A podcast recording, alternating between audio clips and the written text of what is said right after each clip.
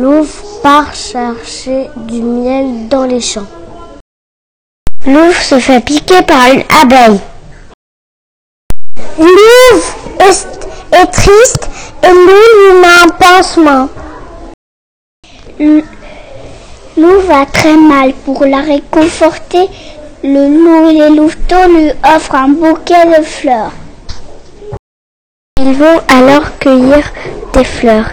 Il y a des violettes, des magnolias, des coquelicots et des primevères.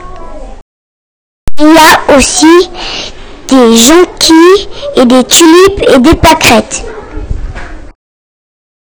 Ils offrent le bouquet à maman Louvre. L'eau est tellement conductante qu'elle court dans tous les sens et les pétales tombent. Loup part chercher des nouvelles fleurs. Après, il met des fleurs dans un panier de pique-nique pour que les fleurs ne s'abîment pas.